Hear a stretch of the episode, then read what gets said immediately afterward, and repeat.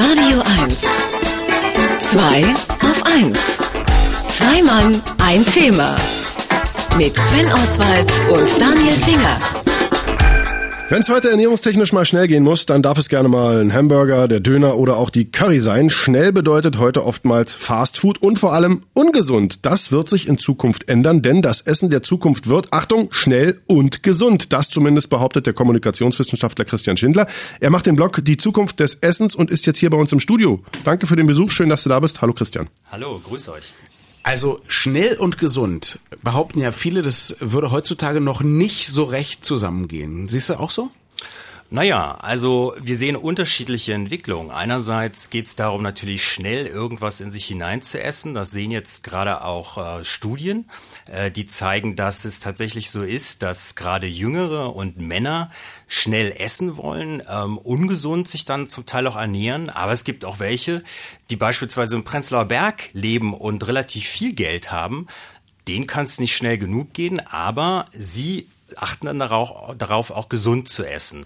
Und das sehen wir beispielsweise bei der thailändischen Küche, bei asiatischer Kost. Da ist es so, da wird schnell gekocht, aber dann kann man langsam genießen. Ist aber trotzdem in beiden, also in beiden Fällen schon ein bisschen funktional, weil immer noch dieses Schnelle dahinter steckt. Ich habe eigentlich keine Zeit, muss was anderes machen und äh, äh, ob ich dann gesund oder ungesund esse, ist wahrscheinlich eine unterschiedliche Rationalität. Oder in dem einen Fall, ich will wenig Geld ausgeben, in dem anderen Fall, ich möchte möglichst lange leben oder so. Aber es ist unsexy, ne? Es ist nicht sinnlich.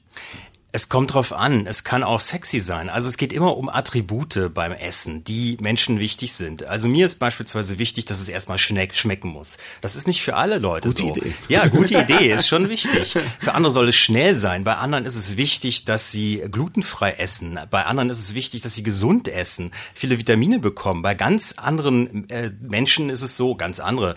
Unsere älteren Menschen, da ist es so, dass die einfach äh, vernünftig beißen können müssen. Da gibt es einen Trend, der heißt Smooth Loose Food, da werden Dinge püriert. Da geht's darum. Kartoffeln zum Beispiel, Wahnsinn. Kartoffeln zum Beispiel. Also das moderne Kartoffelpüree, das muss auch vernünftig gewürzt sein, denn Menschen, die älter werden, die verlieren auch ihr Gefühl für den Geschmack. Die Geschmacksknospen sterben etwas ab.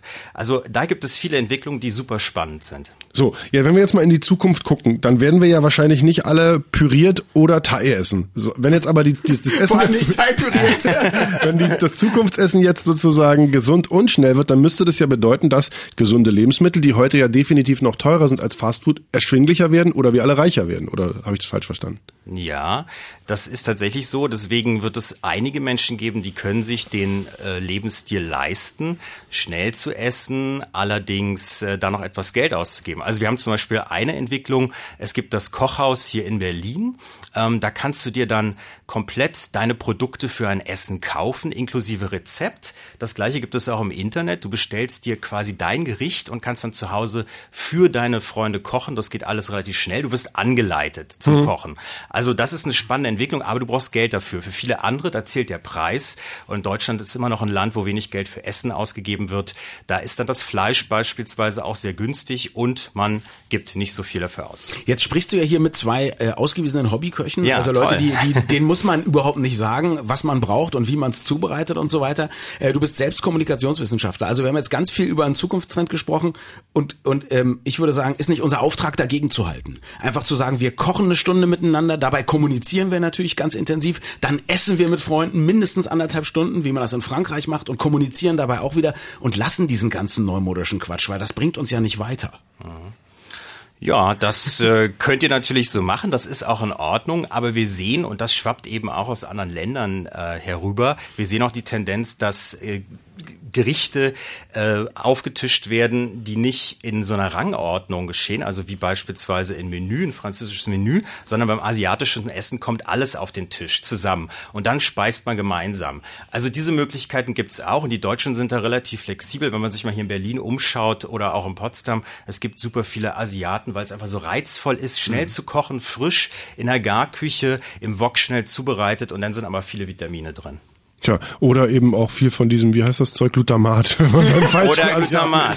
Das ist, wenn sie Kopfschmerzen nach dem Essen kriegen, dann vertragen sie Glutamat nicht so gut. Thailand wurde Oder mir mal gesagt äh, zu Glutamat, also wenn man das tatsächlich nicht verträgt oder nicht mag, soll man sagen, macht's nicht rein, sonst sterbe ich, sonst kommt das ins Essen.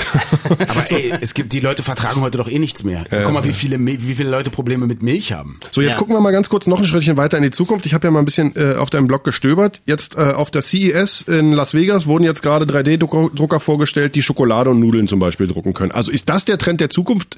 Wenn ich jetzt nach Hause komme von unterwegs mit meinem Smartphone sagen, druck mir mal mein Essen aus, ich bin gleich da, oder? Also das ist die Idee auf jeden Fall von einem Unternehmen. Äh, Da geht es eher noch um die Gastronomie. Das sind Drucker, die können tatsächlich Nachtische ausdrucken in verschiedenen Formen, dreidimensional. Dann kann ich meine Sachertorte oder so verzieren. äh, allerdings wurde jetzt auch gerade ein Drucker vorgestellt, der soll wohl von Barilla, also von dieser Nudelfirma, entwickelt werden, zusammen mit einem Kooperationspartner. Da kann man dann Nudeln tatsächlich in unterschiedlichen Formen ausdrucken. Ich gehe ins Restaurant, bringe einen USB-Stick mit und drucke dann beispielsweise zum Valentinstag äh, Nudeln in Rosenform äh, aus. Aber in Barilla sind jetzt ja die Nudeln, die man nicht essen soll, ne? Weil die so unflexibel sind, habe ich so gehört. fa familienbildmäßig. Ja, genau, ja, ja, So, so, Das- weil, die das so, ich auch weil die so gehört. 1900 sind irgendwie im Kopf. Also ich weiß auf jeden Fall schon, welches technische Gerät ich dir in ein paar Jahren schenke, weißt du, damit du dann sagen kannst, Burger Print schmeckt wie gedruckt. Ne? Für Ja, Schreibtisch. ja, Oder das wär's doch zwischendurch mal so ein Wopper. Ja, Aber also das ist ein guter Hinweis, absolut, äh, absolut. Burgerprint, also was vor einiger Zeit gemacht wurde, niederländische Wissenschaftler haben einen Burger wachsen lassen. Denn äh, Menschen heutzutage suchen tatsächlich nach Alternativen zum Fleisch, was geschlachtet wird. Da kann man dann einen Seitlan, Bratling nehmen, man kann aber auch Fleisch wachsen lassen. Das Projekt wurde gesponsert von Sergey Brin, das ist der Google-Gründer. Ähm, das ganze Projekt hat 330.000 Dollar gekostet, also eine ganze Menge. Die haben dann? Lage für Lage Fleisch zusammengesetzt. Es musste eingefärbt werden mit roter Betesaft, weil es Ja, ja, normalerweise nicht wie Fleisch ausschaut. Und dann wurde es verspeist. Ähm, Die Wissenschaftler sagen, es wird dann noch eine Weile dauern, bis wir das haben. Ich glaube, es hat mehrere Jahre gedauert, das auszudrucken. Also da ist ist es dann jedem selbst überlassen, äh, was er gerne möchte. Was willst du in 2019 essen? Ach, ich mache mir einen Burger. Den Blog zum Thema äh, Essen der Zukunft, schnell und gesund, finden Sie unter zukunftsessen.de. Christian, vielen, vielen Dank, dass du da warst und äh, Mahlzeit. Danke, guten Appetit. Ciao. Radio 1. Zwei auf eins. Zwei Mann, ein Thema. Mit Sven Oswald und Daniel Finger.